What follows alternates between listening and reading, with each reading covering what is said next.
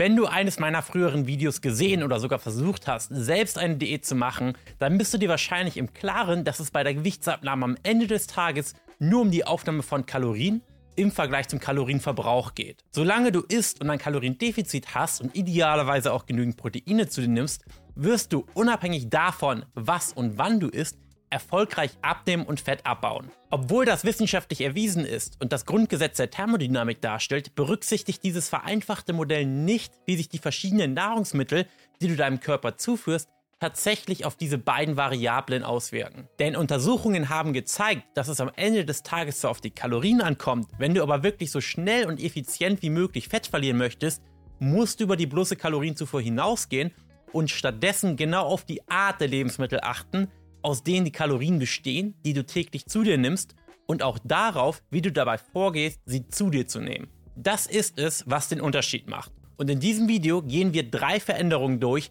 die du in deiner Ernährung vornehmen solltest, um diese Variablen zu berücksichtigen und dir dabei helfen können, schneller und effizienter abzunehmen. Am Ende stelle ich dir noch ein Beispiel Essensplan vor, der genau das alles für dich zusammenfasst und den du mit wenig Aufwand schnell und einfach nachkochen kannst. Kommen wir aber zuerst zu Punkt 1. Die erste Umstellung deiner Ernährung besteht darin, dich hauptsächlich auf Lebensmittel zu beschränken, die nur minimal verarbeitet wurden. So zum Beispiel Lebensmittel wie Haferflocken und Vollkornbrot, im Gegensatz zu raffinierten Gegenstücken wie Müsli und Weißbrot, denen die meisten ihrer wichtigen Nährstoff- und Ballaststoffe entzogen wurden. Diese weniger verarbeiteten Lebensmittel sind nicht nur vorteilhaft, weil sie im Allgemeinen mehr Nährstoffe liefern und uns länger satt halten, sondern weil sie noch einen weiteren einzigartigen Vorteil mitbringen, der mit der sogenannten thermischen Wirkung von Nahrungsmitteln zusammenhängt. Das ist die Menge an Kalorien, die unser Körper verbrennt, um die von uns aufgenommenen Nahrungsmittel zu verstoffwechseln und tatsächlich zu nutzen. Und einer der einzigartigen Vorteile des Fettabbaus bei unverarbeiteten Lebensmitteln besteht darin,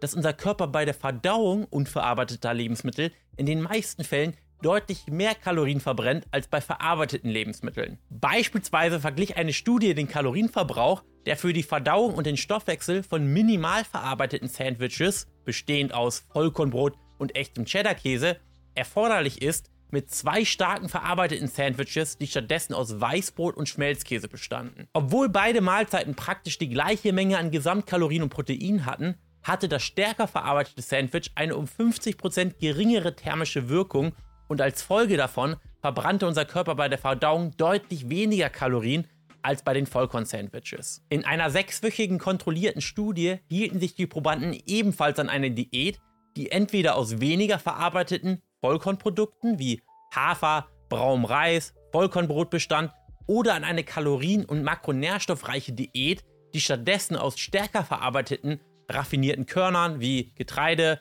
weißem Reis und Weißbrot bestand. Es stellte sich heraus, dass die Gruppe, die sich an Vollkornnahrung hielt, allein durch die Verdauung und Verstoffwechselung ihrer Nahrung im Durchschnitt rund 100 Kalorien mehr pro Tag verbrannte als die Gruppe mit verarbeiteten Lebensmitteln. Und um das mal ins rechte Licht zu rücken.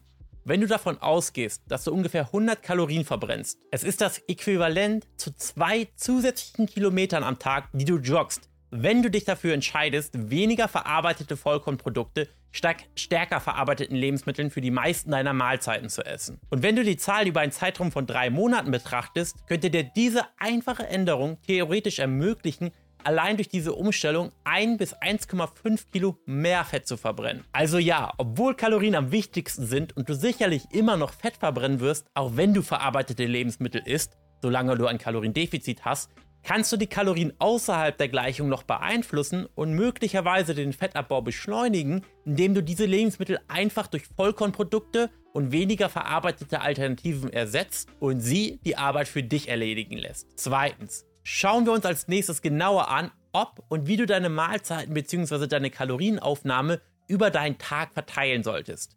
Zu diesem Thema gibt es viele Gerüchte, wie zum Beispiel die weit bekannte Aussage, dass das Frühstück die wichtigste Mahlzeit des Tages sei. Daraus ließe sich erschließen, dass man zum Frühstück die meiste Anzahl an Kalorien zu sich nehmen sollte, oder? Diese Aussage kommt übrigens von John Harvey Kellogg, dem Erfinder der Cornflakes. Er wollte mit diesem Satz einfach nur sein neues Produkt besser vermarkten, Dahinter stand also keine wissenschaftliche Erkenntnis, sondern einfach nur Marketing. Tatsächlich gibt es nämlich keine Unterschiede in der Gewichtszu- oder Abnahme bei Menschen und denen, die es auslassen, sofern die gesamte Kalorienzahl gleich bleibt. Außerdem hat ein Frühstück keine nennenswerten Auswirkungen auf die Stoffwechselrate oder sonstige gesundheitliche Aspekte. Du kannst also gerne etwas zum Frühstück essen, wenn du das möchtest. Aber sieh dich auf keinen Fall dazu gezwungen, nur weil es heißt, das Frühstück sei die wichtigste Mahlzeit des Tages. Achte vielmehr darauf, die Zeitpunkte deiner Mahlzeiten auf deinen Alltag und deine persönlichen Vorlieben abzustimmen. Und denk immer daran, am Ende des Tages ist es wichtig, was die Kalorienbilanz sagt. Möchtest du abnehmen, brauchst du ein Kaloriendefizit. Alleine das zählt, um Fett zu verlieren. Und was diesen Aspekt angeht, ist es völlig egal, ob du deine Kalorien morgens, mittags oder abends zuführst. Kalorien kennen keine Uhrzeit, was auch die Behauptung widerlegt, dass man nach 18 Uhr keine Kohlenhydrate essen sollte. Natürlich kann es sein, dass wenn du dir abends um 22 Uhr noch einen Teller Nudeln gönnst, die Waage am nächsten Morgen ein bisschen mehr anzeigt. Dann liegt das aber daran, dass das Essen einfach noch nicht verdaut ist und deine Glykogenspeicher nun voller sind. Nicht, weil du Fett zugenommen hast. Bevor wir mit Punkt 3 weitermachen, vergiss nicht, dieses Video zu liken, sofern es dir gefällt, diesen Kanal zu abonnieren und die Glocke zu aktivieren, damit du auch in Zukunft keine Abnehmtipps mehr verpasst. Kommen wir zum letzten Punkt. Es geht nicht nur darum, hauptsächlich unverarbeitete Lebensmittel zu essen, sondern auch solche zu wählen, die besonders sättigend sind.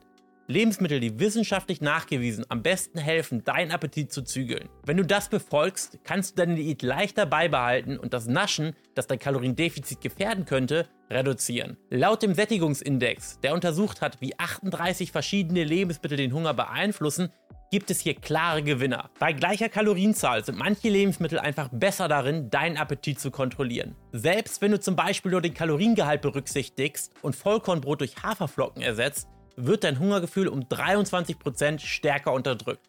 Und wenn du braunen Reis durch Vollkornnudeln oder Salzkartoffeln austauscht, kannst du dein Sättigungsgefühl um 30% oder sogar 60% steigern. Also, was ich dir empfehlen würde, schau dir den Sättigungsindex an und probier aus, einiger dieser besonders sättigen Lebensmittel in deine Ernährung aufzunehmen. Beobachte einfach, wie dein Körper und dein Appetit darauf reagieren.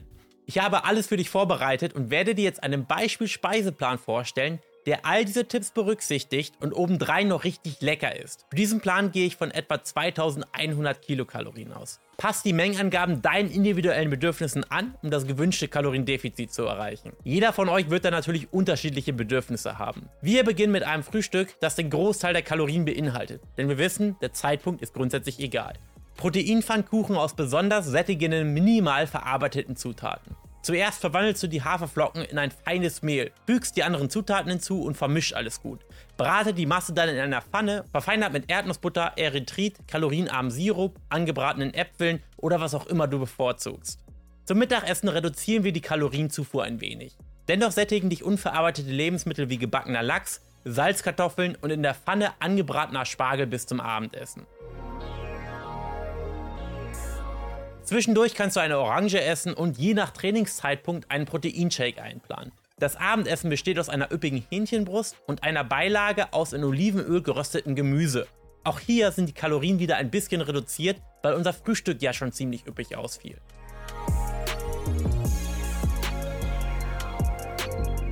Und falls euch nach dem Essen noch der Süßhunger packt, ich habe ein einfaches, proteinreiches griechisches Joghurt-Parfait für euch. Ihr nehmt 0% fetten griechischen Naturjoghurt, mischt ihn mit Zimt und Stevia oder Erythrit und belegt das Ganze mit gefrorenen Beeren und einem Esslöffel Chiasamen.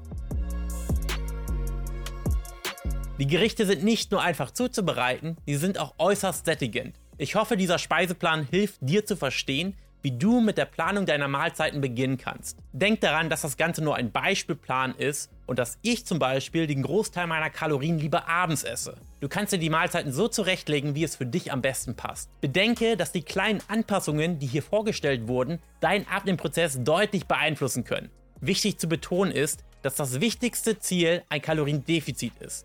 Experimentier mit deinen Essgewohnheiten und wähle das, was am besten zu deinem Lebensstil passt. Wenn du dir eine eher individuelle und intensivere Betreuung wünschst, dann besuch meine Website janbarmann.de und trag dich gerne für ein kostenloses Erstgespräch ein. Im Gespräch finden wir dann gemeinsam heraus, ob und wie wir dich am besten auf deinem Weg zu deiner Wohlfühlfigur unterstützen können. Danke fürs Zuhören, bis dahin, dein Jan.